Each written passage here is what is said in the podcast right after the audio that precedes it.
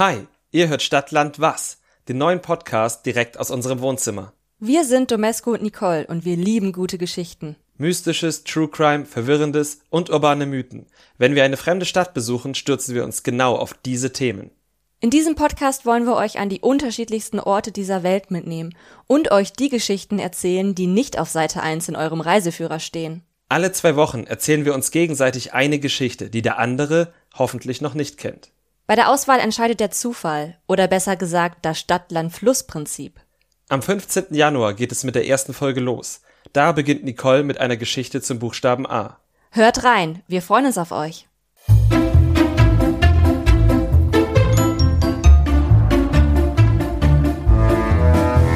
Stadt, Land, Was? Eine Podcastreise zu Orten, an denen sich mystische, sonderbare und spannende Geschichten zugetragen haben sollen. Mit Domescu und Nicole.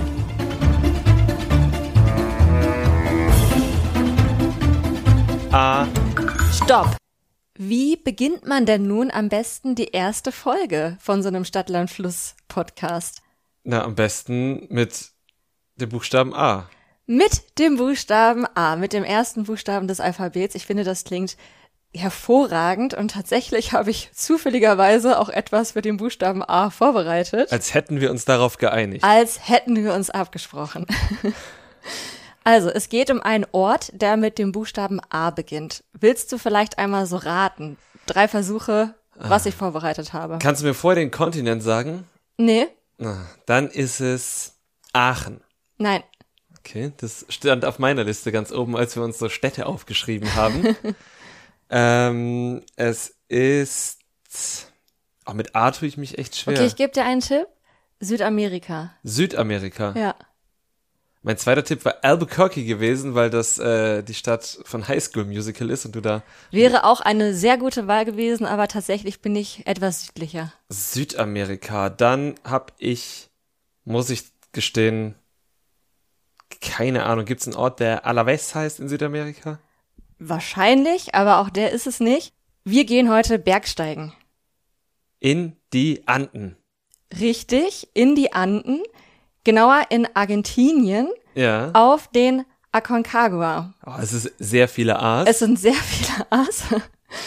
Der Aconcagua oder auch Cerro Aconcagua genannt, liegt, wie du richtig gesagt hast, in den Anden. Und zwar unmittelbar an der chilenisch-argentinischen Grenze im gleichnamigen argentinischen Nationalpark, da heißt auch so. Und der Aconcagua ist nicht nur der höchste Berg Amerikas, also er wird auch das Dach Amerikas genannt, sondern er ist auch einer der Seven Summits. Hast du entweder von den Seven Summits oder von dem Acon Aconcagua selbst schon mal was gehört? Tatsächlich habe ich von dem Aconcagua noch nichts gehört. Von den Seven Summits habe ich natürlich gehört. Ähm, Kannst du erklären, was das, was, was das bedeutet? das sind die sieben, achttausender, die es auf der Welt gibt. Falsch. Das sind die sieben höchsten Berge auf der Welt. Jein, also ähm, es, wenn es die sieben höchsten Berge der Welt wären, dann wären sie alle in Asien tatsächlich.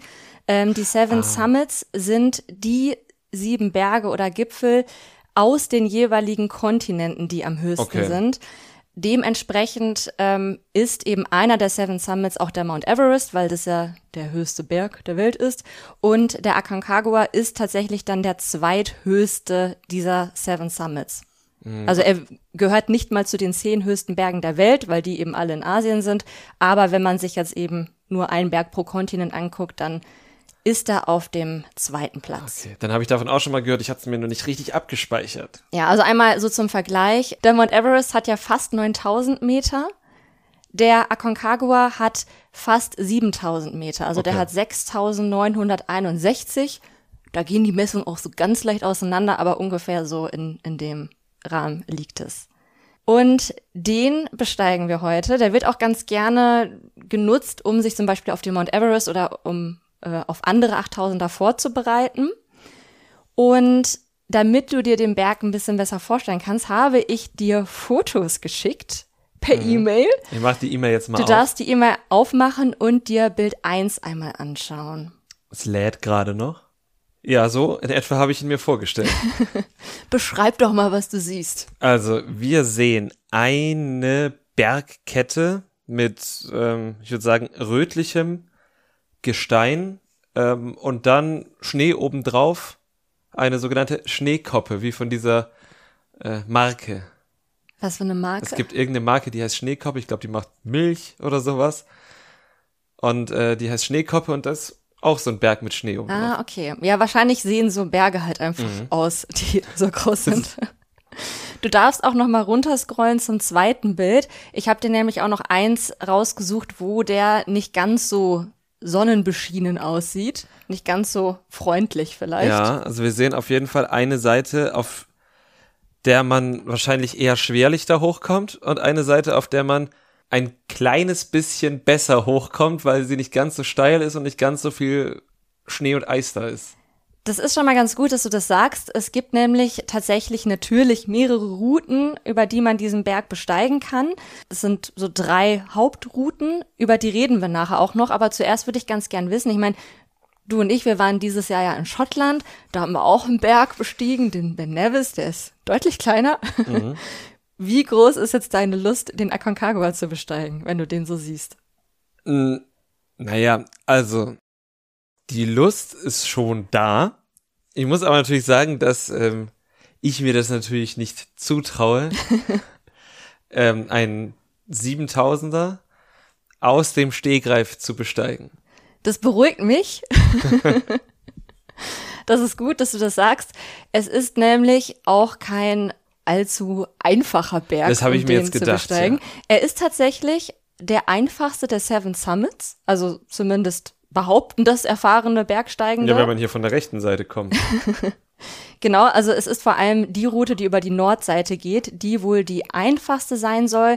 Ähm, da braucht man keine speziellen Klettertechniken für, was bedeutet, man muss jetzt nicht irgendwie ja irgendwas krasses können oder so. Also man braucht natürlich trotzdem eine hohe Kondition und man muss natürlich mit der Höhe umgehen können. Ne? Also so ein Berg auf fast 7000 Meter, da braucht man eine lange Akklimatisierung, um das gesundheitlich über durchstehen zu können. Üblicherweise macht man das, indem man drei Hochlager errichtet oder an drei Hochlagern, die es da inzwischen auch schon gibt, der wird recht häufig bestiegen, rastet und sich eben langsam an diese Höhe herantastet. Und es wird natürlich auch empfohlen, dass man vorher schon andere Berge, die nicht ganz so hoch sind, quasi als Übung beklettert hat, damit man sich eben auch an die Höhe gewöhnt. Nichtsdestotrotz, der Aconcagua wird auch als riesiger Klumpen aus Andenfelsen und Eis bezeichnet. Da ist das Wetter nicht ganz so nett, also es gibt extreme Temperaturschwankungen auch zwischen Tag und Nacht und es gibt vor allem durch den Pazifik auch sehr plötzliche Wetterstürze mit Gewitter, starken Schneefällen und auch Orkanböen bis zu 180 km/h. Oh, das ist viel. Das ist viel. Also es ist auf jeden Fall jetzt nichts, was man irgendwie mal so einfach so machen kann, so als netten Spaziergang, als Nee, nette also, Wanderung. Da sollte man ja auch, glaube ich, wenn man das kann, nicht hoch bei 180 Richtig. kmh, nehme ich jetzt mal an. Das Problem ist, das weißt du halt nicht unbedingt immer vorher, weil das Wetter eben so schnell kippen kann. Aber wahrscheinlich gibt es da schon so seine Wege, ganz grob die schlimmsten Stürme zu umgehen.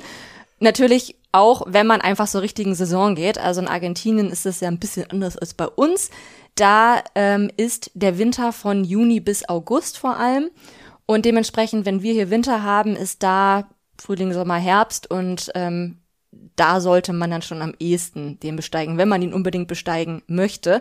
Das allererste Mal, von dem man weiß, wurde dieser Berg, also wurde der Gipfel 1896 im Dezember bestiegen. Ist schon eine ganz schöne Weile her. Damals war das ein reicher Brite, der die Expedition gestartet und auch bezahlt hat. Und er selber hat es aber gar nicht geschafft. Er wurde nämlich tatsächlich höhenkrank. Aber er hatte einen Expeditionsleiter und Bergführer dabei, der natürlich Schweizer war, Matthias Surbring. Und er war der erste Mensch, von dem man weiß, der diesen Gipfel dann tatsächlich erreicht hat. Okay, wie hieß der Brite? Habe ich schon wieder vergessen. Also irgendein Ernest oder so war das. Irgendein Ernest. Ja, er ist genau. nicht in die Geschichte eingegangen. Ja, er hat auch noch andere Berge bestiegen. Also das war jetzt auch nicht sein erster, was wahrscheinlich recht vernünftig war. Aber ähm, er ist jetzt nicht direkt in die Geschichte des Aconcagua eingestiegen, sondern Matthias Surbriggen. Okay. Die erste bekannte Gipfelbesteigung durch einen Argentinier fand erst 1934 statt, also nochmal deutlich später. Aber Man hat später auch noch herausgefunden, dass der Berg auch eine ehemalige oder mehrere ehemalige Opferstätten der Inka beherbergt hat, sogar auch noch auf 5170 Meter Höhe, was natürlich bedeutet, dass der Berg jetzt nicht grundsätzlich von Europäern entdeckt wurde oder Überraschung. Ja. Also der wurde schon vorher begangen und genutzt. Ob jetzt wirklich der Gipfel erreicht wurde, weiß ich nicht. Ich weiß jetzt nicht, wie lebensmüde die Inkas diesbezüglich waren. Mhm. Naja, ich glaube, das Bergsteigen ist ja auch so eine lebensmüde Erfindung des, ich glaube, 19. Jahrhunderts gewesen. Also da wurde ja auch die Zugspitze das erste Mal bestiegen. Ich glaube, ja, Leute, die äh, nicht unbedingt lebensmüde waren, haben sich eben gar nicht in diese Höhen begeben. Wahrscheinlich ist das so. Du hast jetzt schon richtig gesagt, dass sich das dann ja immer größerer Beliebtheit auch erfreute. Deswegen wurden in den äh, 50er Jahren auch sogenannte Biwakschachteln am Rande des Normalwegs errichtet. Also Normalweg nennt man immer die Route bei so einem Berg, die am häufigsten begangen wird. Das ist nicht immer unbedingt die einfachste, aber die, die sich aus bestimmten Gründen eben als am besten eignet, zum Beispiel, weil die einfachste irgendwie dann doch Lawinengefahr hat oder so. Und wenn du dir jetzt nochmal das nächste Bild anguckst, dann siehst du so eine Biwakschachtel, die es am Aconcagua gab. Ja. Ähm, ist die noch in Betrieb? Nein. Gut. Wie du vielleicht siehst, fehlt das Dach. Ja, eben, deshalb frage ich ja. Also wir sehen ein, ein, ein Haus, was quasi nur aus einem Dachstuhl aus Holz besteht oder quasi so eine Zeltform hat. Und ähm, ja, aber das Dach vom Dachstuhl fehlt quasi. Also das ist so eine abgedeckte Holzhütte. Aber sie steht eigentlich ganz lauschig auf so einem Vorsprung, äh, mitten im Schnee. Ist auch eine nette Aussicht eigentlich. Ja, ne? total. Also Ja. da oben stehen, ja, in diesem Haus schlafen, nein. Tatsächlich sind wohl sämtliche Biwakschachteln am Aconcagua nicht mehr in Betrieb. Die sind alle zerfallen. Ich weiß nicht, ob es daran liegt, dass die aus Holz gebaut wurden oder ob es da irgendwelche anderen Gründe für gibt. Vielleicht auch, weil die Stürme da einfach so krass sind. Wenn du noch mal zum nächsten Bild scrollst, dann siehst du eine andere Biwakschachtel, die an der, ich hoffe, ich spreche es richtig aus, Lallidara Spitze in Tirol. Weißt du, wie man das ausspricht? Hast du schon mal gehört? Nee, habe ich noch nie So irgendwie, gehört. irgendwie hat bestimmt so eine schweizerische Melodie. Da steht auf jeden Fall die nächste Biwakschachtel, die du jetzt siehst, und die sieht ja deutlich robuster aus. Die sieht robust aus, äh, sieht auch ein bisschen futuristisch aus, wie so ein, so ein Raumschiff. Ja, schon irgendwie. Ne? Also, Würdest du da gern drin schlafen? äh, wenn ich bis da hochkomme, ja. Dann ist es wahrscheinlich nicht verkehrt. Ich finde es ein bisschen gruselig, dass die so am Hang auch wirklich steht. Also die auf dem Aconcagua, die steht ja auf so einer Plattform quasi. Aber ähm, ja, ich habe auch gehört oder gelesen, es soll darin nicht so gut riechen. Ja. Grundsätzlich. Das kann ich mir vorstellen. Ja. Ich habe jetzt da schon den Normalweg angesprochen. Der Aconcagua hat auch einen Nebengipfel, der auch über 6900 Meter hat. Der liegt so ein bisschen südlich des Hauptgipfels. Der wurde natürlich auch bestiegen. Und dann wurden eben auch andere Routen genutzt. Das, da kamen wir am Anfang schon mal drauf. Und ähm, das ist wahrscheinlich auch wieder so dieses menschliche Lebensmüde, dass sobald der Berg einmal bestiegen wurde bis zum Gipfel, dann gibt's halt direkt andere Leute, die sagen, ah, ich schaff's aber von einer noch schwierigeren Seite. Und irgendwie wollen alle sich halt übertrümpfen. Und schneller. und noch schneller sein und noch gefährlicher da irgendwie hochkommen. Ähm, 1954 hatte erstmals ein französisches Team die Südwand bestiegen, Parezur. Das soll die schwierigste Aufstiegsroute des Aconcagua sein. Ähm, die gilt sogar als eine der härtesten der Welt. Und irgendwie über 3050 Meter gibt's da wohl nichts als Eis und brüchigen Fels. Also klingt richtig einladend. Und dann gibt es auch noch eine dritte berühmte Route. Das ist so die, die am zweithäufigsten genutzt wird nach dem Normalweg. Ähm, ist ein bisschen schwieriger. Und die nennt man die falsche Polenroute. Okay. Hast du irgendeine Idee, warum man sie so nennen könnte? Die falsche Polenroute, Ja. weil ein polnischer Bergsteiger gesagt hat, er sei über diese Route auf den Aconcagua gestiegen, aber eigentlich ist er Gondel gefahren. Das klingt sehr gut, aber entspricht nicht ganz der Wahrheit. Es gab, ich glaube, ich weiß nicht, ob es da heute Gondeln gibt. Es gab auf jeden Fall 1935 noch keine Gondeln, als tatsächlich eine polnische Seilschaft den Aconcagua besteigen wollte. Und die hatten eben eine andere Route als den Normalweg ge- gewählt. Die haben eine gewählt, die an der Ostseite passenderweise hochführt. Und auch das ist wohl irgendwie eine Seite, wo man an einer Stelle eine 800 Meter hohe Wand hat mit einer 55 Grad Neigung. Mhm. Auch das ist insgesamt alles nicht so einfach. Und die Route führt zum nordöstlichen Glaciar de los Polacos, also der polnische Gletscher. Und dann auf circa 6200 Meter Höhe führt ist quasi über diesen polnischen Gletscher wieder zurück sozusagen auf den Normalweg und da gehst du dann eben weiter hoch bis zum richtigen Gipfel. Also es ist ein anderer Weg, der sich irgendwann dann trifft mit dem Normalweg. Ja, und deswegen nennt man ihn die falsche Polenroute. Die ist heute sehr beliebt, wie der Aconcagua insgesamt, also in der Bergsteigersaison, also so zwischen Dezember und März, ähm, sind es so knapp 4000 Bergsteigende, die da eben pro Saison unterwegs sind. Also ist schon, glaube ich, eine Menge. Ja, also hört man ja immer wieder, dass das inzwischen so eine Art Massentourismus geworden ist. Ja, das merkt man wohl inzwischen auch sehr am Dreck. Ähm, ich habe ne, einen Hinweis der Nationalparkverwaltung gefunden, die ausdrücklich darum gebeten hat, dass man eben seinen Müll mitnimmt, aber auch die, ich zitiere, festen Stoffwechselprodukte des Körpers. Und es gibt da wohl auch in den Basislagern Tüten, also wie für Hunde, mhm. in die man dann sein Geschäft reinmachen kann. Und dann muss man das halt auch wieder mitnehmen. Ne? Also es gibt natürlich jetzt oben keine Mülleimer irgendwie auf dem Berg. Was ja schon krass ist, weil das ja, also das feste Stoffwechselprodukt eines Menschen ist ja eigentlich biologisch abbaubar, aber offenbar sind da so viele Menschen, dass die, naja, den Berg so doll zuscheißen, dass das einfach zu lange braucht, um das ist vergehen. richtig. Und natürlich machen das auch nicht alle Menschen, erst recht nicht, je weiter hoch sie kommen und je weniger Menschen sie dann da vielleicht auch treffen. Und deswegen heißt es auch, dass man entlang der Hauptrouten links und rechts auch am Geruch erkennen kann, wo denn die besten Orte zum sich hm. erleichtern sind. Hm. Ja, und dann gibt es natürlich auch noch die Maultiere, die halt dann auch das Gepäck mit hochtragen und die machen dann auch nicht in die Tüten rein, ne? Ja, machen sie offenbar nicht. Ja. Es schaffen aber tatsächlich gar nicht mal so viele Menschen dann auch wirklich nach oben. Also die Erfolgsquote für die Gipfelbesteigung, egal von welcher Seite du kommst, die liegt nur so bei 40 Prozent, laut manchen Quellen sogar nur bei 20 Prozent. Ich weiß jetzt nicht, wie das bei anderen Bergen ist, aber ist, glaube ich, jetzt nicht so viel. Und tatsächlich soll die Anzahl der Verunglückten weit über dem Schnitt des Mount Everest liegen. Hm. Weil das sich einfach Leute zutrauen, die das nicht so gut können. Wahrscheinlich. Wahrscheinlich denken die, oh, das ist doch der einfachste der Seven Summits. Den mache ich mal. Aha. Und ja, also ich glaube, viele unterschätzen das halt auch mit der Höhenkrankheit, wobei das natürlich auch auf andere Berge zutrifft. Oder vielleicht liegt es auch an dem krassen Wetter. Das weiß ich jetzt nicht. Ähm, aber es gibt sogar quasi so am Fuße des Berges einen Friedhof für Bergsteigende. Also der heißt auch so ja, es gibt auch wirklich viele Todesfälle. Also 2022 wird mal so durchgezählt und bis 2022 gab es 153 bekannte Todesfälle auf dem Berg. Da werden sicherlich noch mal ein paar sein, die jetzt nicht irgendwie in der mhm. Statistik mhm. aufgetaucht sind.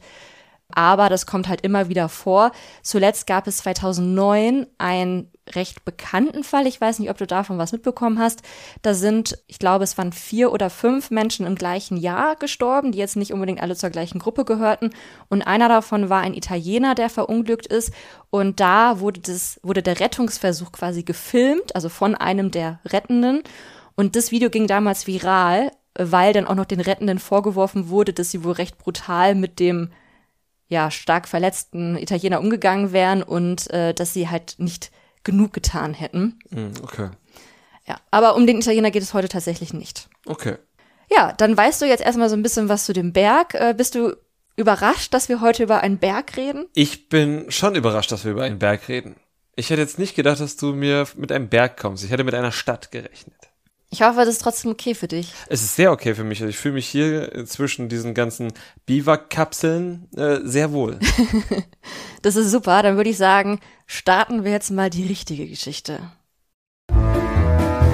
Unsere Reise zum Aconcagua beginnt 1973. Da waren wir beide jetzt noch nicht auf der Welt. Nö. Also, Rechnest du nochmal nach? Nein, ich, ich, weiß das schon. Ich ähm, habe nur kurz überlegt, was war 1973 so, aber vielleicht holst du mich da ja so ein bisschen ab. Ja, genau. Also schauen wir mal. wie viel Weltgeschichte da jetzt noch reinpasst. Aber wir starten 1973. Zu dem Zeitpunkt war der Berg oder der Gipfel auch von allen relevanten Seiten jetzt zumindest schon mindestens einmal bestiegen. Der stellte trotzdem für viele Bergsteigende noch eine Herausforderung dar, wie es auch heute noch der Fall ist. Und deswegen wollten natürlich auch weiterhin viele den Berg noch in ihre Sammlung aufnehmen. Die Expedition, von der ich dir heute erzählen möchte, die es eben 1973 probiert hat, ging von Kami Defoe aus. Das war ein 52-jähriger Anwalt aus Portland, also aus den USA, der auch ein Vorsitzender war des Matsamas Climbing Club. Also das ist sowas wie ein, ja, ein Bergsteigerverein oder mhm. ich glaube, heute nennen sie sich NGO.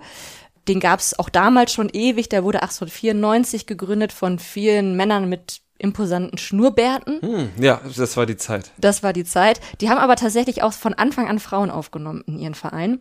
Sehr basisdemokratisch. Genau, sehr vorbildlich.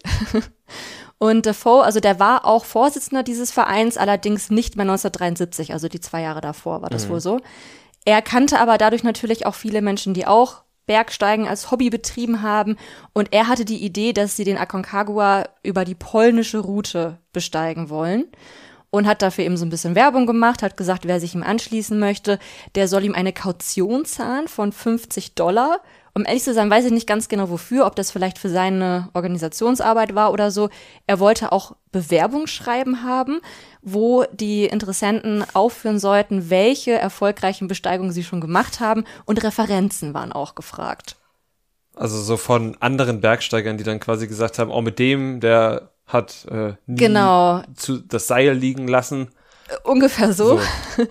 Und auch andersrum, dass ähm, die Leute ihm weit andere Bergsteigende empfehlen. Ah, also dass okay. sie sagen, ich war schon mal mit Heinz Müller auf dem Matterhorn und der hat das richtig gut gemacht. So. Ja, okay. Genau. Wie wärst du vorgegangen, wenn du jetzt so die Idee hättest, ich möchte jetzt so mit einer Gruppe einen krassen Berg besteigen? Ja, Hast du dir auch so ein Bewerbungsschreiben schicken? Ja, ja, schon, weil ich glaube, wenn man halt so gemeinschaftlichen Berg besteigt, dann ist das ja nicht nur irgendwie, dass man nette Leute um sich haben möchte, sondern im Zweifel hängt auch mein Leben von denen ab. Also wäre es schon irgendwie gut, wenn sich der nicht herausstellt irgendwie nach einer Weile, oder macht das jetzt zum ersten Mal und wenn der irgendwie das Seil halten soll, an dem ich mich halte, dann ja, dann falle ich runter. Ich denke, das ist ein ganz cleverer Gedanke, den Defoe da hatte. Wahrscheinlich war das auch üblich, das so zu machen. Er hat schließlich sechs Männer zusammengetrommelt, die ihn begleiten wollten. Die meisten davon waren auch Vereinsmitglieder. Die meisten waren allerdings auch Wochenendbergsteiger. Also es waren mhm. jetzt nicht irgendwie Leute, die sich jetzt Monate freigenommen haben, um irgendeinen krassen Berg zu besteigen. Also jetzt für den Aconcagua haben sie das natürlich getan. Aber ähm, ja, alle waren schon mal Bergsteigen, aber es waren jetzt halt nicht irgendwie super krasse Experten dabei. Defoe selbst war natürlich auch schon ganz viele Jahre immer Bergsteigen. Der hat auch so äh, Einsteigerkurse gegeben, aber war jetzt auch zum Beispiel noch nie auf Mount Everest. Ne? Mhm. Wollte er vielleicht danach dann machen. Aber ähm, genau, er hatte auf jeden Fall trotzdem vollstes Vertrauen in die Männer und in die Fähigkeiten. Und jetzt möchte ich sie dir auch einmal gerne vorstellen, damit du dir das so ein bisschen besser vorstellen kannst. Du kriegst auch gleich noch ein Foto zu sehen, aber erst einmal die Namen. Der erste, den Defoe sich ähm, dazugeholt hat, war Jim Petroske. Ich spreche es jetzt einfach mal so aus, wie man das im Pott sagen würde. Petroska. Wird wahrscheinlich ganz anders ausgesprochen. Der war 39, war Psychiater und war auch mit Defoe befreundet, also die kannten sich auch schon vorher. Und Defoe, der auch alles organisiert hat und so, der hat auch selber die Rollen festgelegt, die die Leute bei der Expedition haben sollten, hat sich natürlich selbst zum Expeditionsleiter benannt und hat eben Jim Petroske zum Stellvertreter benannt. Mhm. Quasi hierarchisch unter Petroske stand dann Bill Eubank oder Eubank, Eubank, wie auch immer, ein 45-jähriger Arzt aus Missouri, der passenderweise dann zum Expeditionsarzt benannt wurde und der wiederum, meine ich, auch von Petroske empfohlen wurde. Also auch die kannten mhm. sich irgendwie schon. Dann gab es Arnold Macmillan, das ist ein oder war ein 46-jähriger Milchbauer aus Oregon, der hatte jetzt keine spezielle Rolle, hat aber auch jemanden mitgebracht, und zwar Bill Zeller. Der wiederum war ein 45-jähriger Polizist und er soll auch ein Spezialist für Fingerabdrücke gewesen sein. Äh, das ist sehr hilfreich oben auf dem Berg. Ja. Wer weiß, was man damit so machen kann. Dann war noch John Cooper dabei. Der war ein 35-jähriger NASA-Ingenieur aus Texas. Und dann noch das jüngste Mitglied, John Shelton, 25 Jahre alt und ein College-Student. Der hat, glaube ich, irgendwas mit Geografie studiert. Und der hat fließend Spanisch gesprochen, weil er da auch irgendwie länger in, in Südamerika schon im Ausland war und sollte dann der Übersetzer sein für den engagierten argentinischen Bergführer Miguel Alfonso. Also die haben sich schon noch so einen Bergführer rangekarrt, den sie dann eben mitnehmen wollten auf dem Berg. Aber Expeditionsleiter war trotzdem Defoe und nicht der lokale Guide. Aber ich glaube, das ist üblich. Wahrscheinlich ist es üblich. Was denkst du so über die Zusammenstellung der Gruppe? Also das klingt so ein bisschen, als hätte, wie heißt der Defoe mit Vornamen? Kami. Als hätte Kami ähm, nochmal die Band zusammengetrommelt, die normalerweise ihre Sonntage Fernsehgucken in der Garage verbringen, aber jetzt bringen sie mal ihre Musikinstrumente mit und gründen eine Garagenband. Ein bisschen so klingt das. Fairerweise muss ich natürlich sagen, die waren alle schon mal Bergsteigen, die waren an sich jetzt alle fit, aber ja, wie gesagt, das waren jetzt keine krassen Experten. Mhm. Du darfst dir jetzt das nächste Bild anschauen. Da sind nicht alle aus der Gruppe dabei. Mhm. Das kannst du dir einmal angucken und vielleicht ähm, beschreibst du mal, was du da so siehst. Also ich sehe mehrere Personen, die so ein altes Flugzeug besteigen. Eine Person davon sieht aus, als würde sie jetzt ähm, demnächst auf den Aconcagua gehen. Welche? Die mit dem Rucksack? Die mit dem Rucksack. Das ist der Jüngste, das ist äh, John Shelton. Und die anderen sehen aus, als sollten sie das lieber nicht tun. die anderen sind, äh, um das einmal auch für die zu sagen, die das Bild jetzt nicht vor Augen haben, ähm, ältere Herren. Ähm, man würde, sie würden wahrscheinlich sagen, in ihren besten Jahren. Ähm, ja, also Sie tragen Anzüge, was glaube ich in den 70er Jahren relativ normal ist. Einer trägt, glaube ich, ein Haarteil. Welcher? Der dritte von oben. Ah, mhm. Ähm, ja, sieht so aus. Vielleicht sind es auch die echten Haare. Ja, und dann am Schluss sehen wir noch ähm, eine Frau und ein Mann, die, glaube ich, eher, äh, ja, die, die, meine Kollegen, die Pressebegleitung dieser dieses Fünfer-Teams da sind. Das ist witzig, dass du das sagst, denn ähm, also ich weiß, um ehrlich zu sein, nicht, wer der unterste ist. Mhm. Tatsächlich wurde das Expeditionsteam, als die in den USA das Flugzeug nach Argentinien bestiegen haben, von der Presse verabschiedet. Also es war halt schon ein Ding. Die Frau, die du da als vorletztes siehst, gehörte nicht zur Presse. Sie ist als letzte noch zur Gruppe dazugestoßen. Ah, okay. Das ist Janet Johnson. Ihr hätte ich auch zugetraut, wenn ich sie so sehe, dass es, dass es also Janet Johnson hätte ich natürlich gedacht, dass sie so heißt. ähm, aber bei ihr hätte ich auch gedacht, vielleicht ist es eine Journalistin, die nicht nur auf den Flug mitkommt, sondern auch auf den Berg mitkommt. Traue ich ihr grundsätzlich zu. Mhm. Zu der sage ich gleich nochmal was. Ganz kurz generell noch zu den Bildern. Wir teilen die Bilder auch alle auf unserem Instagram-Kanal. Also die Leute, die jetzt den Podcast hören, die können sich da auch die Bilder angucken. Genau, aber dann noch einmal zurück zu Janet Johnson. Sie war quasi das neunte Mitglied dieser Gruppe, wenn man den Bergführer Miguel Fonso mitzählt. Sie kannte niemanden aus der Gruppe vorher, wurde davor aber von zwei Leuten sogar ähm, empfohlen, also die jetzt selber nicht mitgekommen sind, aber sie hatte sehr gute Referenzen. Und tatsächlich war sie auch die erfahrenste Bergsteigerin aus dieser ganzen Gruppe. Deswegen auch nochmal hier ein kurzer Exkurs zu ihr, weil sie eine sehr interessante Person war. Zu dem Zeitpunkt war sie 36 Jahre alt, war eine Schullehrerin, die sich für diese Expedition extra ein Schuljahr freigenommen hat. Also da sollten dann auch noch weitere folgen. Und sie ist bei sehr gläubigen Eltern aufgewachsen, hat eine jüngere Schwester, fünf Jahre jünger. Und Johnson galt immer als sehr ruhig, hat sehr viel gelesen, war eher in sich gekehrt, aber auch schon immer sehr naturverbunden, war immer outdoor unterwegs und hat eben auch schon sehr früh ihre Liebe zum Klettern entdeckt. Mit 21 wurde sie zwangsgeoutet als lesbisch, also gegen ihren Willen haben das dann auch ihre Eltern erfahren. Und ihre Eltern, die eben sehr religiös waren, das waren die 70er, mhm. haben sie in eine Heilanstalt gesteckt, weil sie sie von ihrer Homosexualität heilen wollten. Mhm. Man kann sich vielleicht vorstellen, dass das nicht so gut für die Beziehung zwischen Johnson und ihren Eltern war. Sie hat dann ähm, den Kontakt abgebrochen, hat den Bundesstaat verlassen, ist dann nach Denver gezogen und hat sich dann eben sehr ehrgeizig nur noch ihrer Karriere gewidmet in der Schullaufbahn und eben ihrem Sport, also dem Bergsteigen. Und dementsprechend ist es vielleicht dann auch wieder nicht so verwundert, dass sie mit bereits 30 Jahren zu den ersten 20 Frauen gehört haben, die alle 4000er in Colorado bestiegen haben. Also man nennt es die, die Fortiners, das sind alle Berge in Colorado, die mindestens 14.000 Fuß haben und das sind einfach über 50 Berge. Und sie hat die alle bestiegen, als sie 30, also bis sie mhm. quasi 30 Jahre alt war. Ja, was kannst du so vorweisen? Ähm, also ich war mit dem, mit der Standseilbahn auf der Zugspitze. Mhm. Interessant. Äh, zu Fuß, halb auf dem Ben Nevis. Oh, jetzt hast du gedroppt, dass wir nur halb drauf waren. Ja, naja. ähm, und auch mit der Seilbahn irgendwo in Tirol beim Skifahren.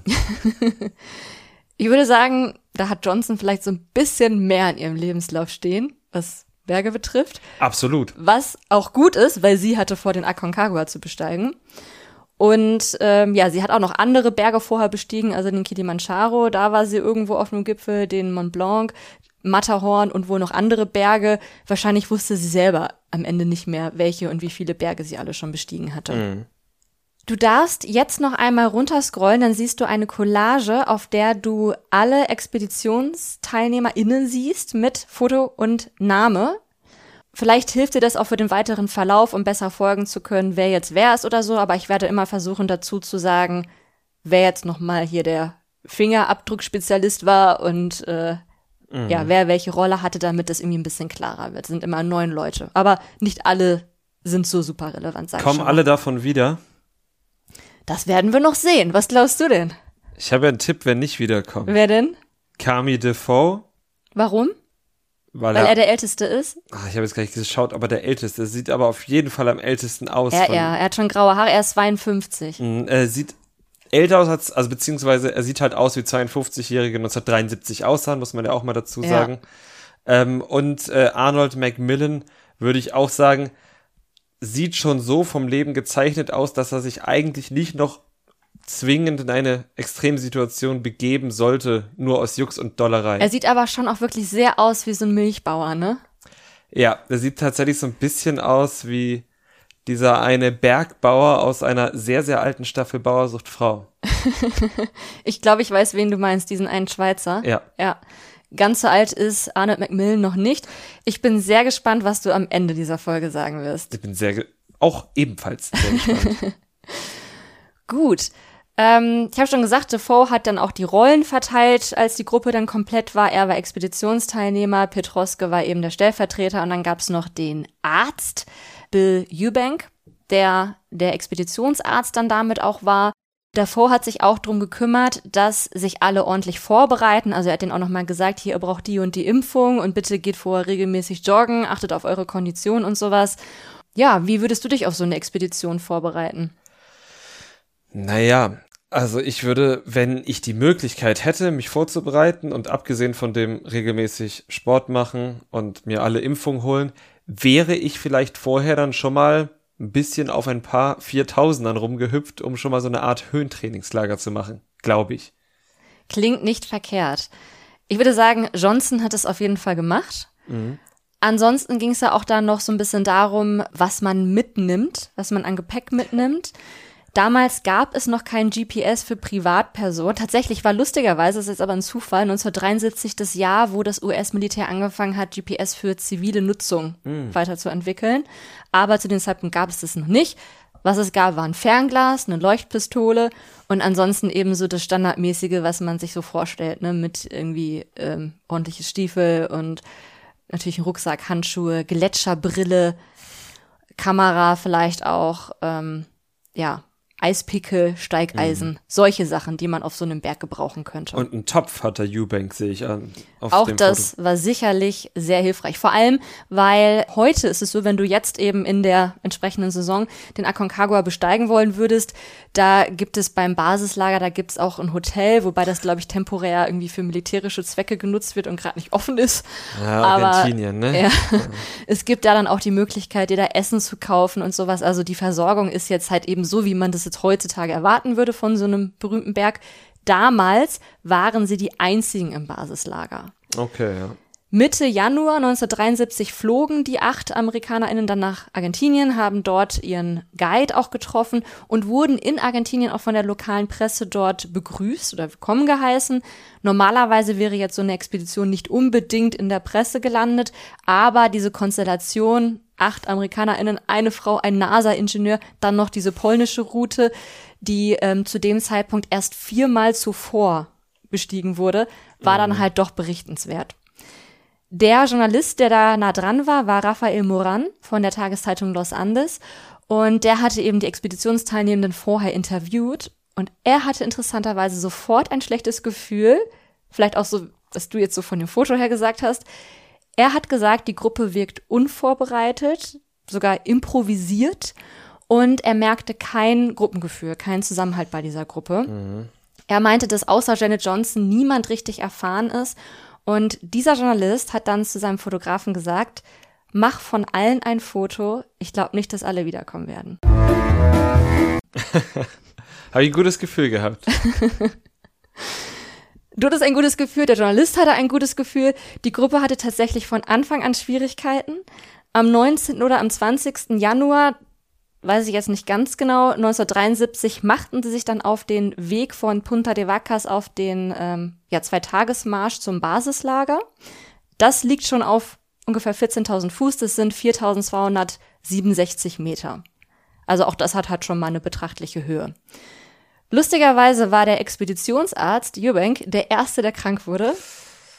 Also lustigerweise in Anführungsstrichen, mhm. ist wahrscheinlich nicht so hilfreich für die Gruppe. Sie kamen trotzdem alle noch im Basislager an und wie gesagt waren sie da auch die einzigen Bergsteigenden.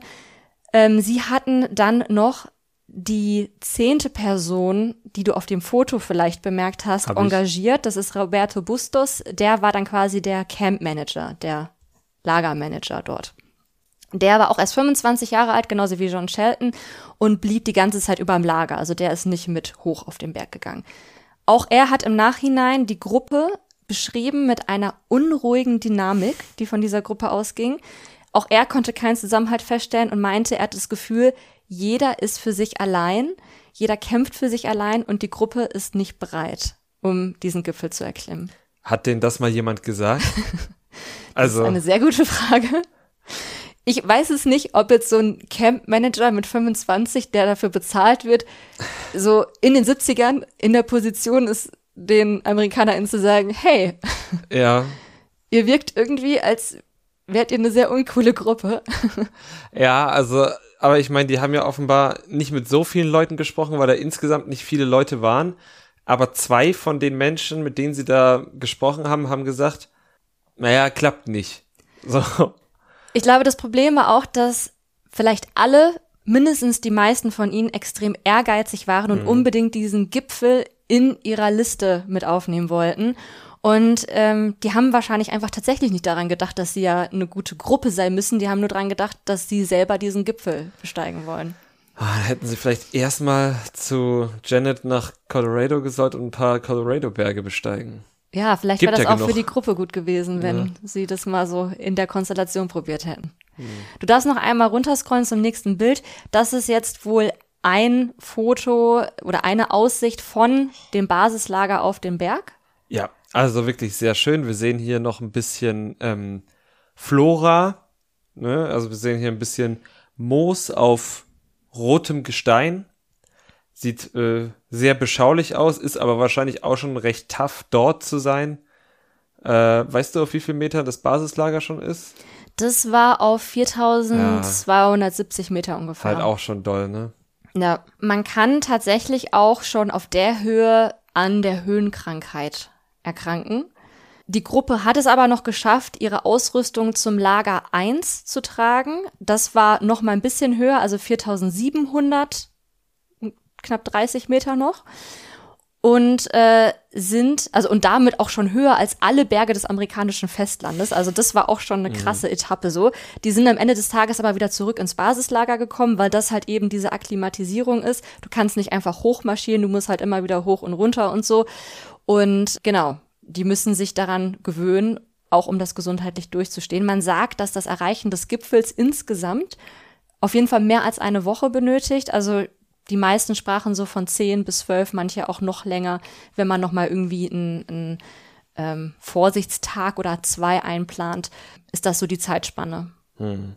Krass. Ja. Genau, also eben nach hinten raus noch offen, kann auch länger dauern wäre jetzt nichts für dich immer mit diesem hoch und wieder runter, oder? Du würdest schon gerne straight dann ja, durchwandern. Also gut, also es wäre absolut nichts für mich. Ich bin da ja so ein ungeduldiger Typ und wenn ich einen Schritt zurück machen muss, auch wenn es ein taktischer Schritt zurück ist, habe ich damit so meine Probleme mental.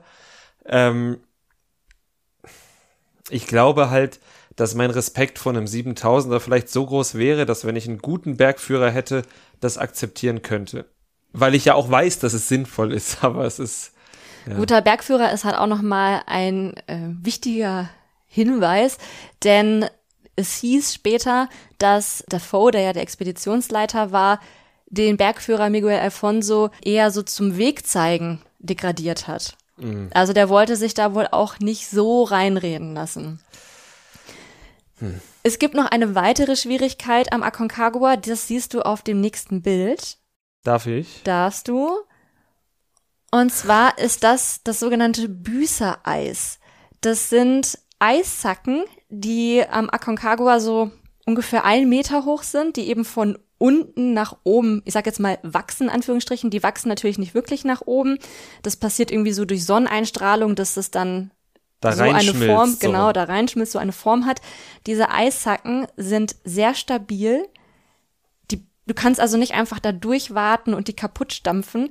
Eher machen die dich kaputt. Also okay. die sind schon ein sehr großes Hindernis dort. Und es gibt auch Fotos davon, wie unsere Expeditionsgruppe durch so ein Büßereis wartet. Also das Foto ist jetzt nicht vom Aconcagua, ist aber auch von den Anden, von einem anderen Berg.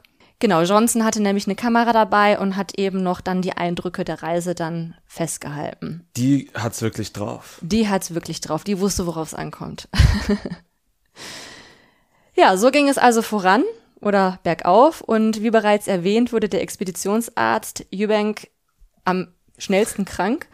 Auch Defoe, der Expeditionsleiter, und Shelton, der Student, der ja auch gleichzeitig der Übersetzer war für den mhm. Bergführer, wurden nach wenigen Tagen schon krank und mussten dann zurückkehren zum Basislager beziehungsweise zum Lager 1, als sie von dort halt eben schon weiter waren. Also die konnten nicht mit den anderen mitgehen. Mhm. Wenn ich sage, dass sie krank wurden, meine ich eben die Höhenkrankheit, die ich jetzt schon ein paar Mal erwähnt habe. Das tritt eben dann vor allem auf, wenn man bergsteigt und sich nicht an die Höhe akklimatisiert hat oder nicht ausreichend akklimatisiert hat. Hat auch jeder ein eigenes Tempo, was jetzt irgendwie ausreicht. Und im schlimmsten Fall kann eben diese geringere Sauerstoffaufnahme, die dann in der Höhe passiert, dazu führen, dass man ein Höhenhirnödem oder ein Höhenlungen Ödem bekommt. Ich habe so meine Probleme mit Aussprache. Und ja, das klingt schon nicht cool und kann auch beides tödlich enden. Mhm. Also das ist wirklich ja sehr ernst zu nehmen, wenn auch nicht sofort Therapiemaßnahmen ergriffen werden, wenn nicht sofort eben wieder runtergegangen wird. Glücklicherweise macht sich diese Höhenkrankheit in der Regel schon weit vorher bemerkbar. Also man kriegt jetzt nicht sofort ein Hirnödem, sondern man kriegt vielleicht erstmal Kopfschmerzen, mhm. Übelkeit, Schwindelgefühle, kann auch zu Verwirrung oder Halluzination führen, äußert sich natürlich auch nochmal bei allen anders, auch eben ab unterschiedlichen Höhen. Und in dem Fall war es jetzt so, dass die drei, die jetzt höhenkrank waren, äh, das eben auch schon sehr schnell bemerkt haben, dann eben diese leichten Symptome und dann klar war, die können jetzt halt nicht weiter mhm. hochgehen. Ist also keine Krankheit, wo es besonders zuträglich ist, den Harten zu markieren und zu sagen, das halte ich schon durch. Richtig. Und irgendwann merken das halt dann auch die anderen, dass ja. du das hast und würden dann, wenn sie verantwortungsvoll sagen, äh, stopp, du gehst jetzt mal schön wieder runter. Außer sie sind dein Arbeitgeber und sagen, na komm schon, stell dich nicht so an. das bisschen hältst du doch wohl noch aus. Also auf der Höhe, in der sich unsere Gruppe befand, das waren so zwischen 4500 und 5500 Meter, sind tatsächlich auch gar nicht mal so wenige Bergsteigende davon betroffen, wenn die eben nicht so gut vorbereitet sind auf diese Akklimatisierung. Bei mangelnder Akklimatisierung können das 50 bis 85 Prozent der Bergsteigende auf dieser Höhe sein. Ich weiß nicht, warum diese Zahl so krass auseinanderklafft, was da irgendwie noch mit reinspielt, wie das erhoben wurde, aber es ist auf jeden Fall jetzt nicht so super selten. In den meisten Fällen ist es aber leicht und man kann da eben schnell entgegensteuern, indem man beispielsweise dann eben wieder absteigt oder eben daran arbeitet, dass man langsam sich an die Höhe gewöhnt, immer wieder mhm. hoch und runter geht oder auch auf einer bestimmten Höhe paar Tage verweilt, bis man dann weiter hochgeht. Es waren dann auf jeden Fall nur noch sechs Leute, die weiter nach oben gingen, quasi um sich da ein zweites Höhenlager zu errichten. Also drei ist so der Standard beim Aconcagua. Mhm. Also übrig blieben jetzt noch Petroske, das ist ja der, äh, der Psychiater und stellvertretende Expeditionsleiter. Dann Cooper, der NASA-Ingenieur. Zeller, der Polizist. Macmillan, der Milchbauer, der so alt aussieht. Johnson, die Lehrerin und erfahrene Bergsteigerin und noch der Bergführer Alfonso, der war auch noch mit dabei. Das zweite Lager wurde auf ungefähr 5490 Metern errichtet. Der Weg dahin war wohl auch sehr anstrengend. Die brauchten so sieben bis acht Stunden dorthin. Und Cooper, der während der ganzen Zeit Tagebuch schrieb, meinte, dass alle super erledigt waren und dass Zeller, der Polizist, also der Fingerabdruckspezialist, das war so der zähste aus der Runde. Also er hat das meiste Gewicht der Ausrüstung getragen, wohl um die 36 Kilo. Und als alle dann da am Lager ankamen, sich in ihre Schlafsäcke geschmissen haben, ging er nochmal los, um da Wasser zu holen. Also er war wohl so ein bisschen der King. Und Cooper hat auch über Johnson geschrieben, und zwar, dass sie keine große Hilfe war, dass sie eine echte Einzelgängerin war und dass er den Eindruck hatte, dass sie nur sich selbst zum Gipfel bringen will, auf die Kosten der anderen oder auf den Rücken der anderen und selbst da recht wenig zu beitrug. Hm. Hast du schon so eine Ahnung, wie es weitergeht? Nee, noch gar, also ja, also ich habe schon einige Expeditionsgeschichten gehört und gelesen und äh, so wie die hier anfing, kommen nicht alle zurück. Und jetzt bin ich natürlich sehr gespannt, wen wir wiedersehen und wen nicht. Mit TV hattest du ja zumindest schon mal recht, dass er es nicht bis nach oben Ja, das stimmt, aber das hat ihm wahrscheinlich das Leben gerettet, also gut für ihn. Es haben tatsächlich alle sechs weiter hoch zum Lager 3 geschafft, mhm. was sie auf circa 5900 ja, 13 Meter, also 19.400 Fuß waren es errichtet haben. Als sie dort dann ankamen, sich eingerichtet haben, zog ein heftiger Sturm auf, weswegen sie 24 Stunden in diesem Lager bleiben mussten, nicht hoch, nicht runtergehen mhm. konnten. Das fanden die meisten aber eigentlich ganz angenehm, weil dann konnten sie sich mal ausruhen 24 Stunden. Als dann aber dieser Sturm aufklarte und sie dann eben am nächsten Tag weiter nach oben ziehen wollten, hat sich gezeigt, dass Petroske, der Psychiater und stellvertretender Expeditionsleiter, schon Anzeichen eines Höhenhirnödems zeigte, weswegen dann der Bergführer Alfonso quasi sofort mit dem den äh, Weg nach unten mhm. beschritten hat. Ich frage mich eh, wie es bis dahin funktioniert hat, weil ja Shelton, der Student, der ist ja schon gar nicht zu Lager 2 und erst recht nicht zu Lager 3 mit hochgekommen wie das dann so mit der Kommunikation mit dem Bergführer lief, aber vielleicht ist das auch einfach so ein Setting, da redet man irgendwie eh nur über das Nötigste und verständigt man sich mit Händen und Füßen oder so. Aber ja, also zu dem Zeitpunkt waren dann eben nur noch vier Leute übrig und keiner davon hatte eigentlich die nötige Expertise. Gut. Also ich finde es aber auch wirklich krass, dass die anderen vier dann sagen, okay, der Petroske, dem geht's nicht gut. Alfonso bringt ihn runter, völlig verständlich, weil der kann sich ja wahrscheinlich nicht mehr selbst orientieren. Wir gehen aber weiter nach oben. Ja. So, wir sind halt irgendwie auf dem Teufelsberg schon mal hochgejoggt, aber ansonsten, ja, nicht so viel gemacht. Äh, jetzt kriegen wir das auch hin. Ja, zu dem Zeitpunkt, auf der Höhe, wo sie jetzt waren, noch niemand von den Vieren war jemals so hoch, also nicht mal Johnson, ne? Mhm. Die waren halt ja, ich weiß nicht, ob das irgendwie dann Leichtsinn ist, ob das so der Standard ist, dass man sagt, ne, wir machen, ziehen das jetzt trotzdem durch, wir sind schon so gekommen. Es war wahrscheinlich auch einfach sehr viel Ehrgeiz mit dabei. Ja, ich glaube aber, also, das ist der Stoff, aus dem, ja, aus dem Geschichten gestrickt sind, die hier im Podcast auftauchen, ehrlich gesagt. Weil ich glaube, wenn die da alle mit ein bisschen mehr Realismus rangegangen wären, würdest du mir die Geschichte heute nicht erzählen. Wahrscheinlich ist es so. Bevor wir jetzt bei den Vieren bleiben, die weiter hoch wollten, noch einmal ganz kurz zu Alfonso und Petroske, die ja dann nach unten gegangen sind. Als Alfonso dann irgendwann auch unten ankam, hat er noch berichtet, dass der Weg runter wohl sehr beschwerlich war. Also auch runter war es natürlich nicht mal einfach ab dieser Höhe. Sie sind wohl 15 Meter durch den Schnee gefallen runter und haben auch ihr Gepäck dabei verloren. Und nach dieser Tortur hat Alfonso an Schneeblindheit gelitten. Und wenn du noch einmal runterscrollst, habe ich ein Foto davon für dich. Von Schneeblindheit. Was ist das für ein Tier und warum hat es so eine Brille auf? Also es ist nicht Alfonso, den Ja. man auf dem Bild sieht. Und äh, das Bild, das, äh, das Tier, was man da sieht, ist ein winziger Polarbär und der trägt eine Schneebrille, die vor Schneeblindheit schützen soll. Also es hat überhaupt nichts mit Alfonso zu tun. Und ich bezweifle auch, um ehrlich zu sein, dass Polarbären schneeblind werden können. Weil ja, das das ja, bezweifle ich auch. ja, aber ich habe das Bild gefunden und ich fand es so niedlich, dass ich dachte, hey, Ja, also von der Sch äh, Schneeblindheit habe ich tatsächlich auch schon gehört und ich habe auch schon ge davon gehört, dass ähm, gerade das Runtergehen ja noch mal mehr Gefahren birgt. Also weil viele Leute ja auch beim Hochgehen nur daran denken, hochzukommen und dann die Tageszeit vergessen und ja im Idealfall auch wieder im Dunkel oder im Hellen bei gutem Wetter zu ihrem letzten Lager zurück müssen. Ja, die hatten auch alle eigentlich Schneebrillen dabei. Ich weiß jetzt nicht, ob er seine vielleicht verloren hat, weil er ja auch gesagt hat, sie sind gefallen. Sie haben einiges an Gepäck verloren unterwegs. Ob dabei vielleicht auch seine Brille verloren gegangen ist oder so, das kann ich dir nicht mehr sagen. Aber ähm, es gibt halt auch Fotos von ihm von nach der Expedition, wo er dann so einen richtig fetten Verband auf einem Auge hat, weil das Auge sich dann halt erstmal davon erholen muss. Also es ist halt wohl quasi wie so ein, so ein Sonnenbrand im Auge. Und in den meisten Fällen ist das nur temporär. Und ich meine, es war auch bei ihm dann nur temporär, aber es kann natürlich auch übel ausgehen. Es ist ja auch so super hell halt, wenn Ja. der Schnee das reflektiert und du nichts Ja. anderes hast. Ich meine, selbst zum Skifahren soll man ja Sonnenbrillen tragen. Ja, richtig. Also Leute, wenn ihr das hört, tragt Schneebrillen. Seid wie der süße Polarbär. Ja.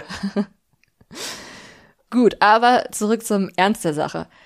Es blieben also noch vier Leute der Expeditionsgruppe übrig, also weiterhin Zeller, der Polizist, Macmillan, der Milchbauer, den du vielleicht ein bisschen unterschätzt hast, Ja, offenbar.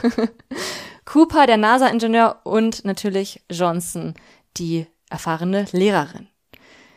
Zeller, der Polizist, übernahm jetzt so ein bisschen die Führung, aber wie gesagt, so richtig erfahren war ab dem Punkt eigentlich keiner mehr. Die vier waren sich aber trotzdem einig, dass sie unbedingt den Gipfel erreichen wollten und sie haben damit gerechnet oder haben geschätzt, dass sie von Lager 3 aus den Gipfel innerhalb eines Tages erreichen können. Deswegen wollten sie jetzt nur leichtes Gepäck mitnehmen, um auch schneller zu sein und die Zelte im Lager lassen. Sie wollten also wirklich nur die notwendigen Sachen mitnehmen. Ich sehe schon deinen Blick. Klingt nicht so nach einer guten Idee, sagst ja, du? also klar, wenn man davon überzeugt ist, dass man das schafft, ist das wahrscheinlich die cleverere, ist es besser als alles mitzuschleppen. Aber ich finde, in so einer ja, lebensfeindlichen Umgebung sollte man auf den Ernstfall vorbereitet sein. Aber es ist nur meine ganz persönliche Meinung. Sie haben immerhin ihre Steigeis mitgenommen, ihren Eispickel. ja, den brauchen sie ja wahrscheinlich auch. Richtig. Und äh, so leichte Rettungsdecken haben sie mitgenommen, aber halt ja nicht mal ihre Schlafsäcke.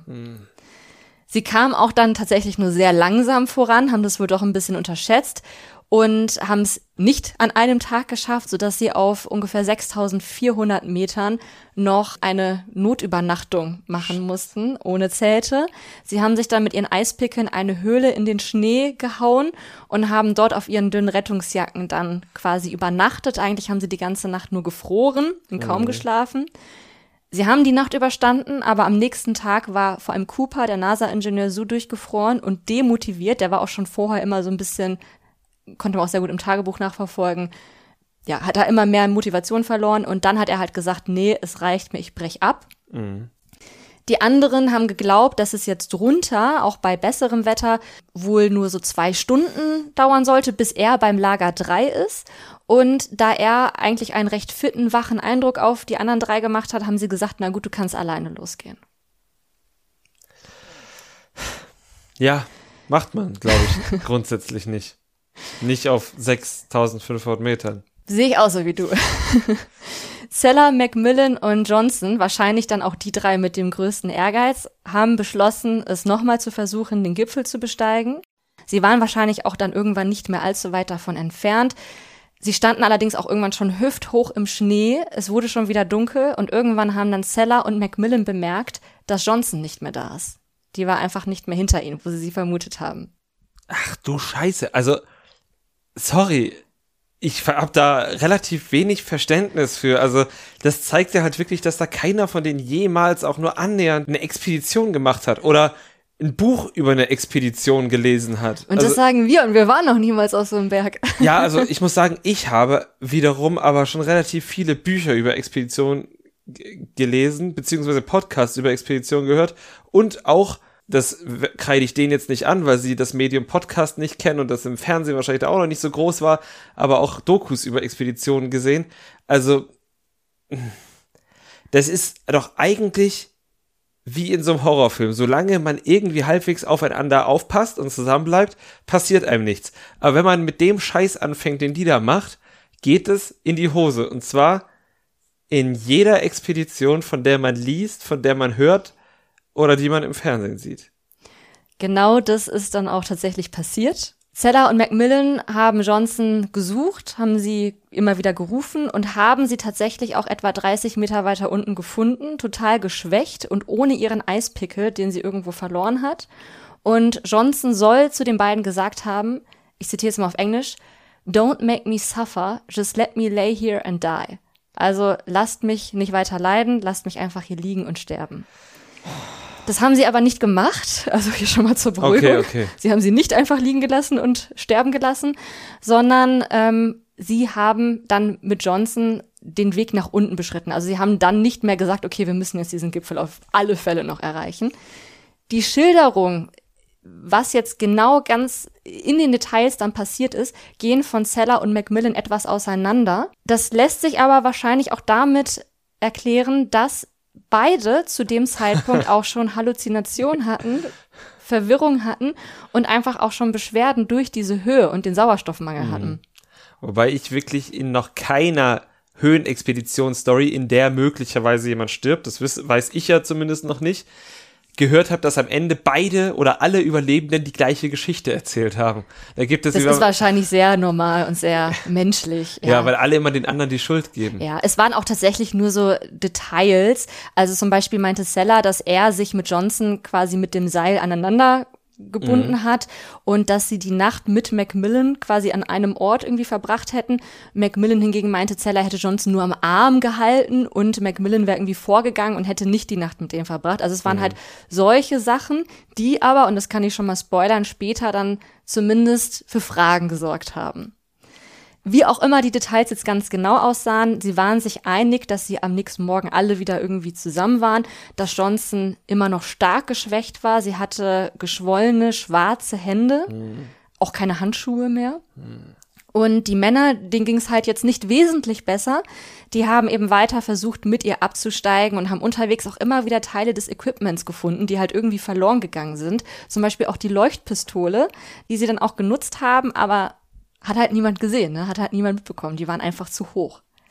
Und es waren auch insgesamt zu wenig Menschen da in der Umgebung, dass es jetzt hätte. Ja, wer hätte da kommen sollen? Richtig. Über den Tag hat sich dann Johnsons Zustand wohl leicht verbessert, sodass sie, Überraschung, entschieden haben, sich zu trennen. Allerdings nicht so, wie du jetzt vielleicht denkst, dass sie Johnson allein gelassen haben, sondern Seller ist bei Johnson geblieben und Macmillan wollte alleine runtergehen, um Hilfe zu holen. Hm, okay. Hat nicht geklappt. Mhm. Macmillan ist abgerutscht, hat auch seinen Eispickel verloren, ist nach eigener Aussage ungefähr 300 Meter mit dem Kopf voran hinuntergerutscht. Und er hat dann selber auch schon stark halluziniert. Also er meinte, er hat Stimmen gehört, die auch seinen Namen riefen. Er hat einen toten Soldaten im Schnee sitzen sehen und hatte auch noch andere ja, Halluzinationen einfach, hat aber tatsächlich wie durch ein Wunder dieses Lager 3 aufgefunden und ist auch sofort eingeschlafen vor Erschöpfung. Währenddessen hat Seller weiterhin versucht, mit Johnson eben langsam hinabzusteigen, auch zum Lager 3.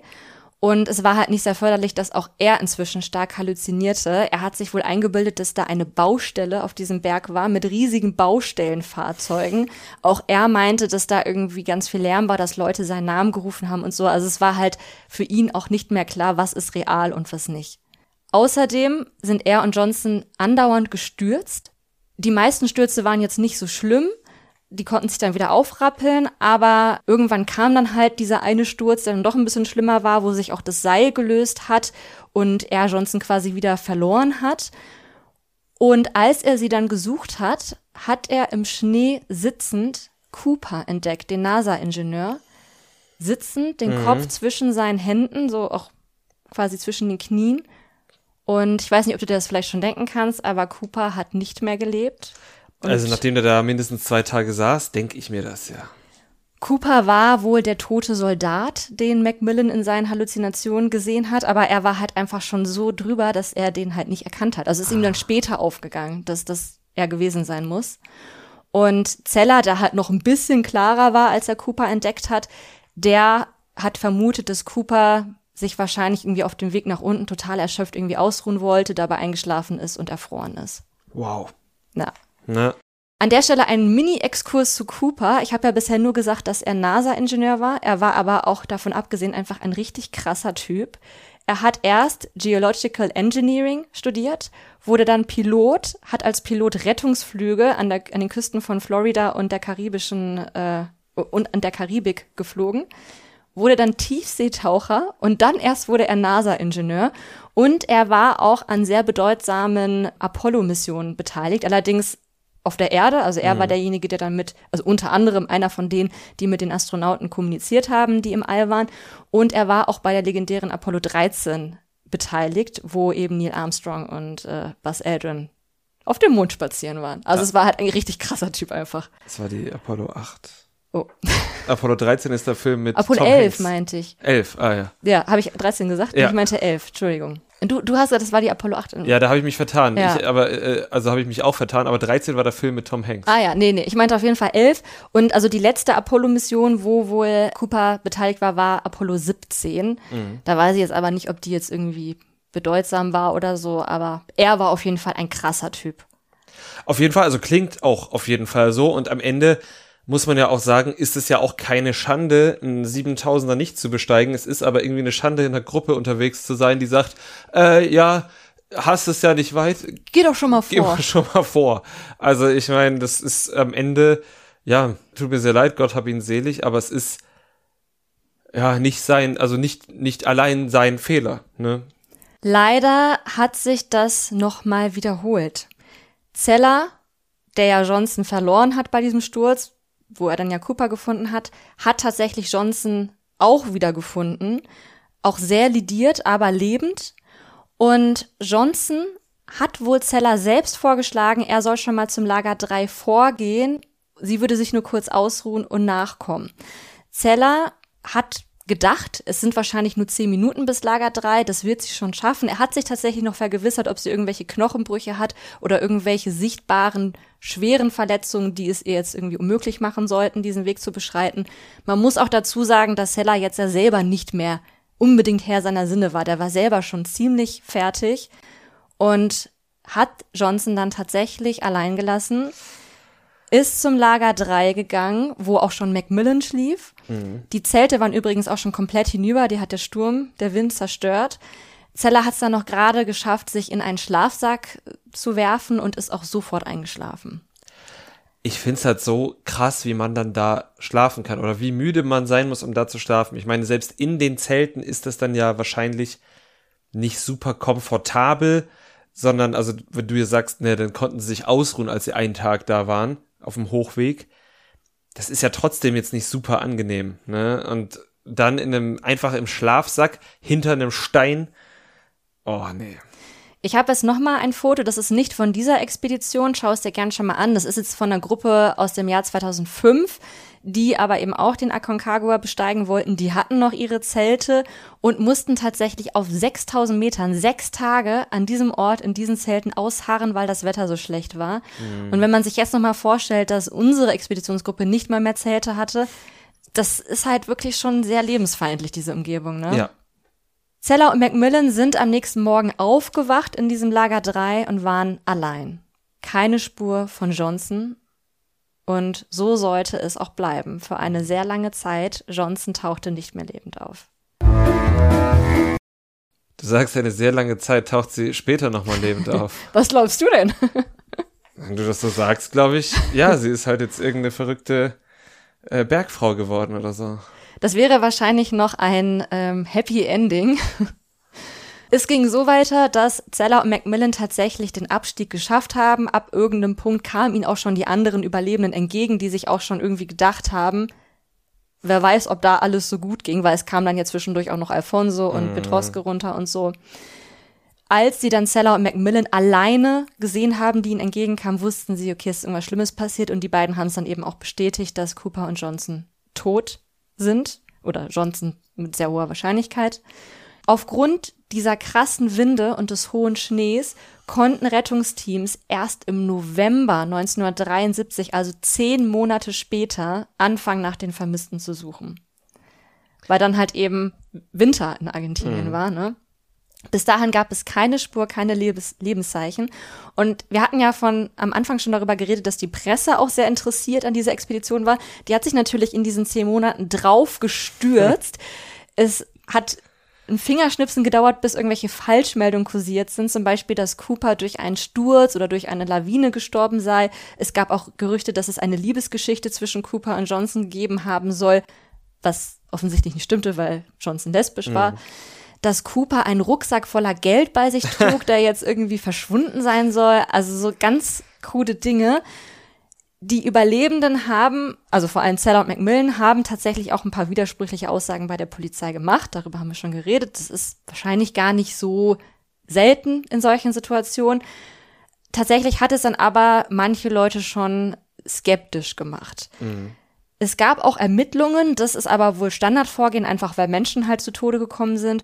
Und da das ja auch amerikanische BürgerInnen waren, war auch der amerikanische Botschafter involviert zu dem Zeitpunkt. Der ist dann auch dahin, wollte noch mit den Überlebenden sprechen. Genauso übrigens wie Roberto Bustos, der Campmanager, ne, der wollte auch noch mal zu denen hin und sich irgendwie von denen verabschieden, bevor die abreisen, mit denen reden. Aber Bustos wurde gar nicht erst zur Gruppe durchgelassen. Von wem? Von Defoe, dem Anwalt, dem Expeditionsleiter und auch der Botschafter hatte zum einen den Eindruck, dass irgendwie niemand die Ergebnisse, äh, die Ereignisse wirklich akkurat wiedergeben konnte, dass alle halt verwirrt, müde sind und irgendwie neben sich stehen, benommen sind.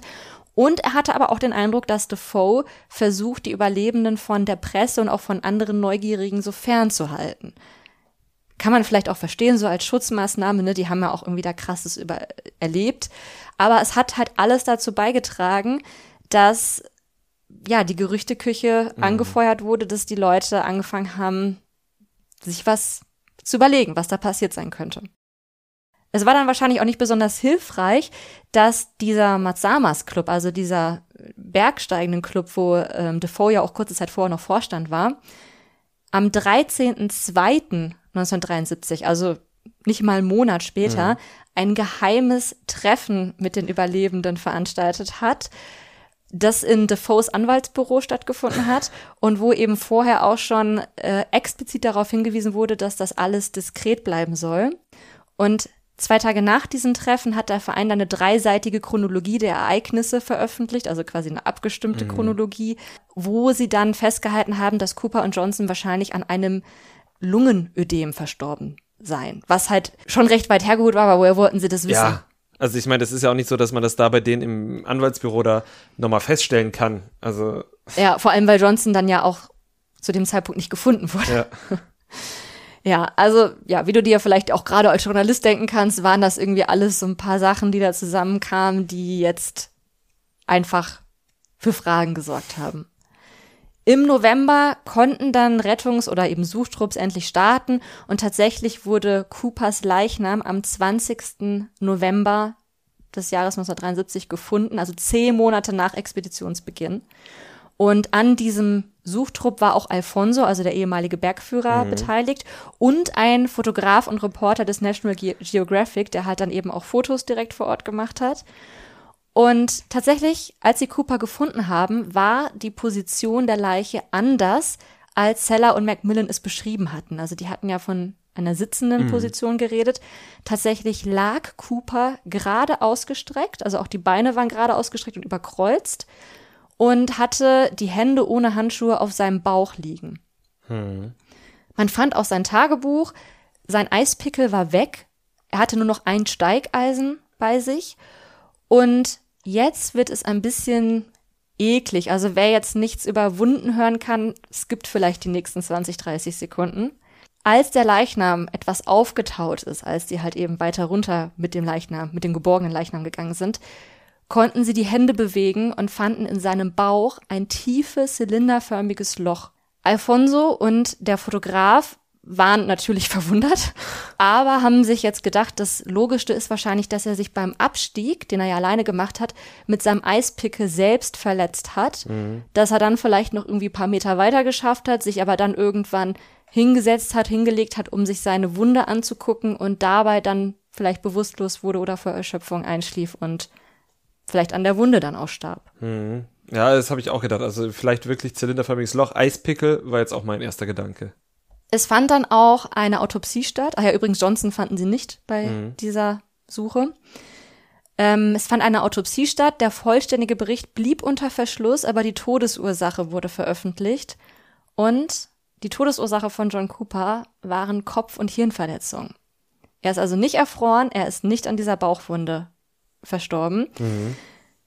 Ein heute oder heute wahrscheinlich auch schon nicht mehr, aber ein Neurochirurg, der damals 1973 ein äh, junger Assistenzarzt war, bei dieser Autopsie auch dabei war.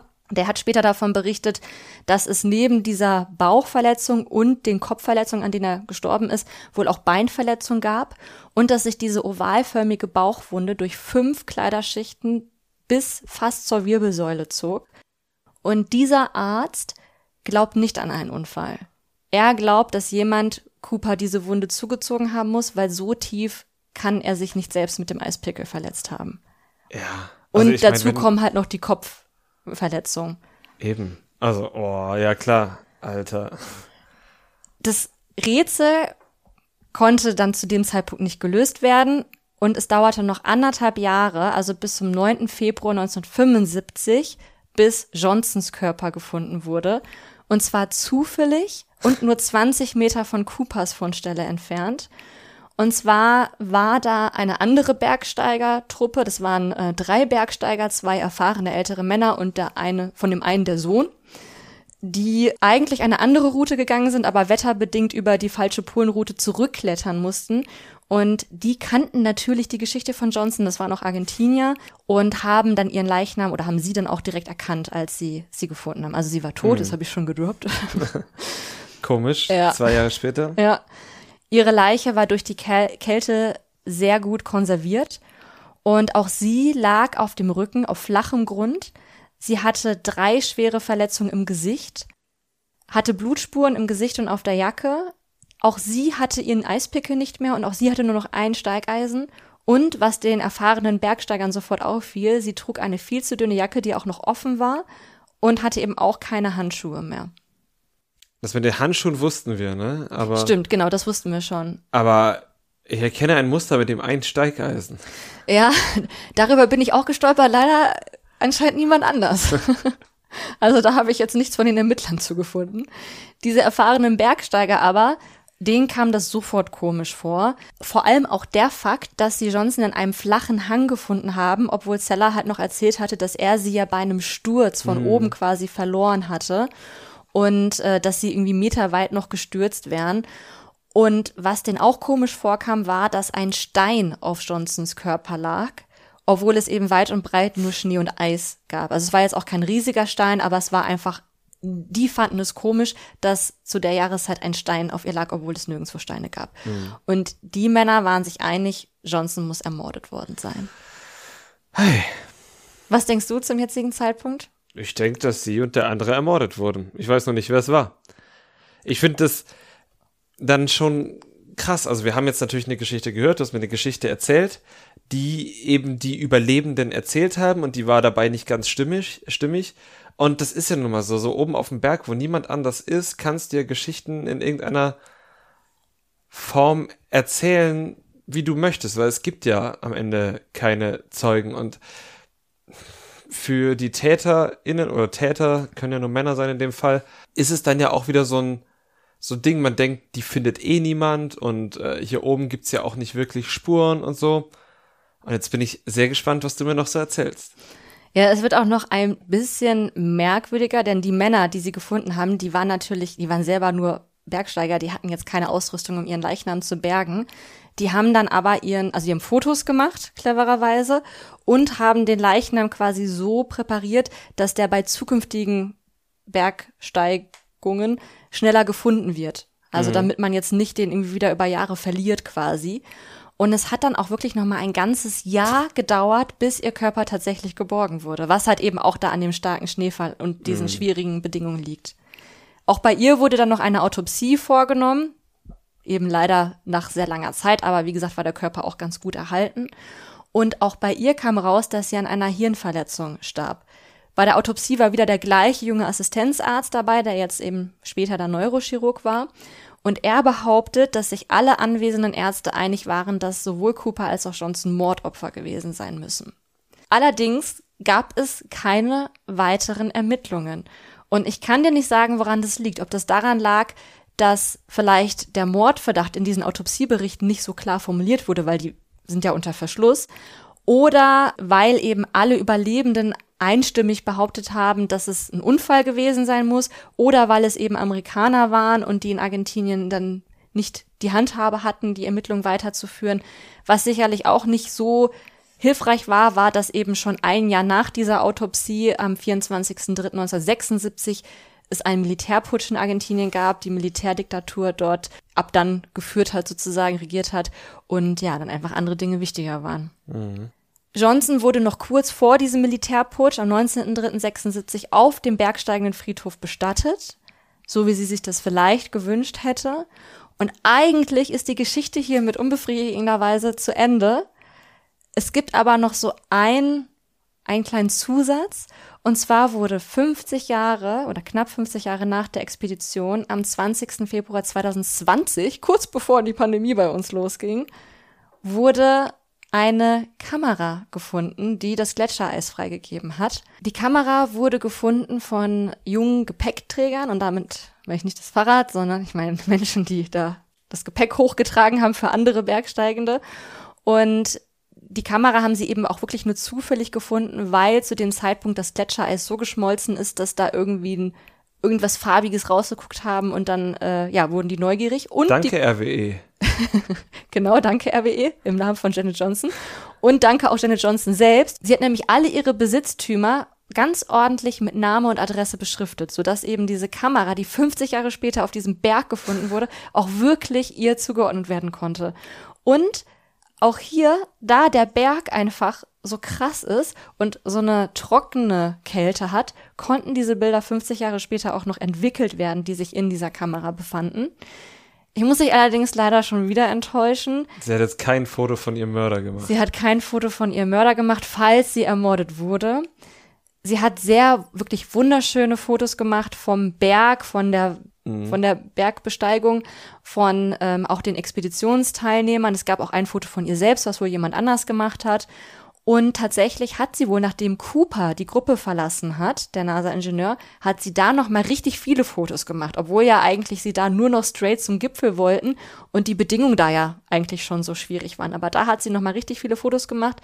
Und die letzten drei Fotos, die auf der Kamera waren, die sie wahrscheinlich in den letzten Stunden ihres Lebens gemacht hat, haben noch mal die bergige Aussicht gezeigt, kurz vor der Dämmerung. Was mhm. danach passiert ist, bleibt wohl für immer ein Rätsel. Die anderen Überlebenden dieser, dieser Expedition, die sind natürlich alle schon verstorben, außer jetzt der ehemalige Campmanager. Mhm. Aber auch er weiß ja nicht, was sich da oben dann zugetragen hat. Es gibt immer noch viele Leute, nicht nur die Überlebenden selbst, sondern auch Außenstehende, die sagen, es war einfach ein tragischer Unfall. Es war das, was man auch vermuten muss, womit man rechnen muss, wenn man mehr oder weniger unvorbereitet den Aconcagua besteigt dass sowas eben passieren kann. Aber es gibt auch Stimmen, zum Beispiel eben von diesem ehemaligen Assistenzarzt, von dem Journalisten, der damals die Gruppe noch getroffen hat, auch von anderen, die sich irgendwie mit dem Fall beschäftigt haben, die der Meinung sind, irgendwas muss vorgefallen sein, irgendwas stimmt nicht, es passt nicht alles zusammen. Auch die Art und Weise, die Verletzung, das kann nicht durch Stürze passieren, wenn ansonsten die Körper intakt sind, wenn keine anderen Knochen gebrochen sind oder so. Rafael Bustos, der Campmanager des Basislagers, glaubt selbst an einen Unfall.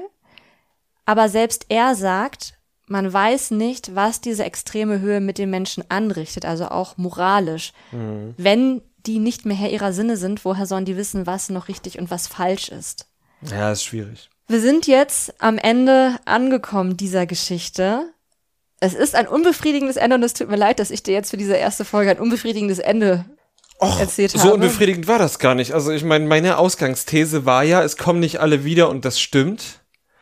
Und ähm, ja, was, was auf dem Berg passiert, bleibt auf dem Berg und vielleicht kannst du ja irgendwann dann doch noch ein Follow-up liefern. Der Fall wird dann doch noch gelöst und wir erfahren, was mit John und Janet passiert ist. Ich glaube, das wird schwierig, weil inzwischen beide Leichname bestattet, beerdigt sind, weil alle, die an der Expedition beteiligt waren, eben außer der Campmanager inzwischen verstorben sind und es keine weiteren Ermittlungen gibt. Aber wer weiß, manchmal gibt es ja irgendwie dann doch noch mal irgendein Indiz und dann wird sowas noch mal neu aufgerollt. Ich baue einfach sehr auf RWE und ExxonMobil und hoffe einfach, dass noch ein bisschen mehr Eis von diesem Berg wegschmilzt und äh, wir dann einfach noch ein paar neue Hinweise bekommen. Jetzt am Ende dieser Folge, wie groß ist deine Lust, einen riesigen Berg zu besteigen? Er ist groß und ähm, ich habe wieder viele Dinge gelernt, die ich nicht so machen würde. das ist doch schön. Wollen wir jetzt zum Schluss noch einmal den nächsten Buchstaben für die nächste Folge ermitteln? Lass das machen, denn in der nächsten Folge, wir erklären das vielleicht einmal nochmal ganz kurz, bin ich dran, eine Geschichte zu erzählen. Ich fand, war ein sehr schöner Auftakt. Ich äh, habe mich sehr amüsiert, habe viel gelernt über das Bergsteigen, aber auch eben über diese Geschichte. Äh, und bin gespannt, äh, wie, wa was ich dir nächstes Mal erzähle. Also, ähm, wer von uns sagt jetzt A? Du sagst A, ne? Genau, und du sagst Stopp. Ich sag, du sagst A, ich sag Stopp, wie bei Stadtland Fluss. Okay. A. Stopp. H. Okay. H wie Hannes. A und H. Vielleicht sollten wir das nochmal klarer verdeutlichen. Du hattest A wie Aconcagua. Aconcagua und ich habe H wie und das sage ich jetzt noch nicht. Gut, dann ähm, danke ich mir nochmal für die Folge und würde sagen, wir hören uns in der nächsten Woche. Ich freue mich.